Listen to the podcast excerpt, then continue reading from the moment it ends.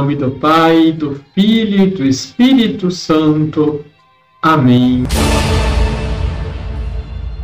Olá, tudo bem com você? Existe um pecado que paralisa o coração do homem, fazendo-o viver na tristeza e esquecer a alegria.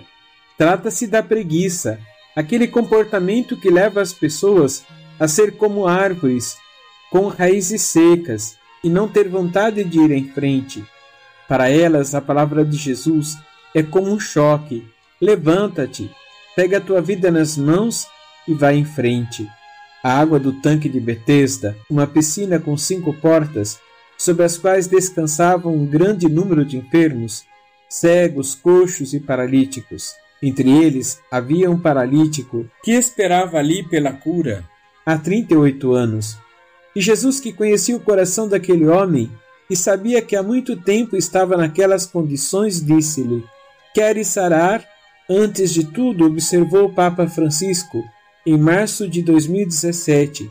É preciso notar como é bom que Jesus diga ao paralítico, e através dele, também os homens do nosso tempo: Queres sarar? Queres ser feliz? Queres melhorar a tua vida? Queres ser pleno do Espírito Santo? Queres sarar? Deixe o seu like, compartilhe. Liturgia, Liturgia diária. diária. Deus nos oferece muitas oportunidades em nossas vidas Muitas delas são tão especiais porque marcam o nosso encontro com Ele. No Evangelho de João, capítulo 5, versículos de 1 a 16, acompanhamos um desses encontros transformadores. Jesus está em Jerusalém por ocasião de uma festa. Eis que se encontra numa das portas de Jerusalém, na Porta das Ovelhas, na piscina de Betesda. Havia ali um homem doente há 38 anos. Ele estava deitado perto desta piscina, porque se acreditava que, vez ou outra, um anjo descia do céu e agitava as águas. Nesse momento, quem entrasse na piscina ficaria curado.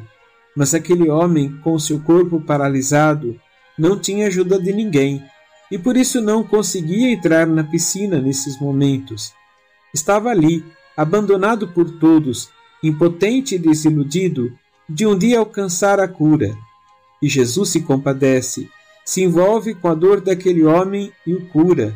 Imediatamente ordena que se levante, tome sua cama e comece a andar.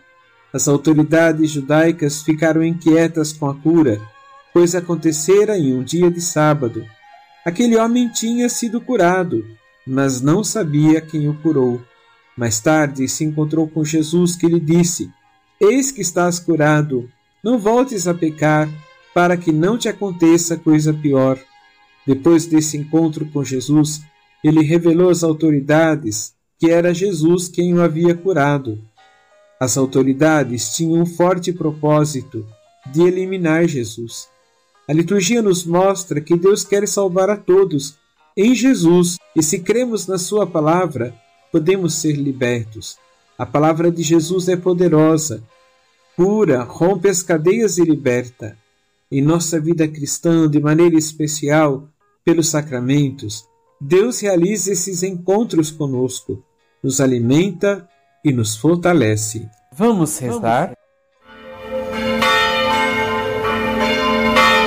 Senhor, nós cremos na vossa palavra e com toda a confiança esperamos em vós, mas ao mesmo tempo vos pedimos Aumentai a nossa fé, dai-nos constância em vossos propósitos e forças para persistir sem desanimar.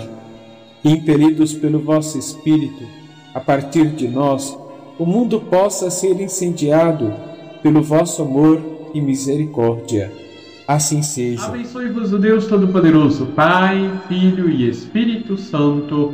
Amém.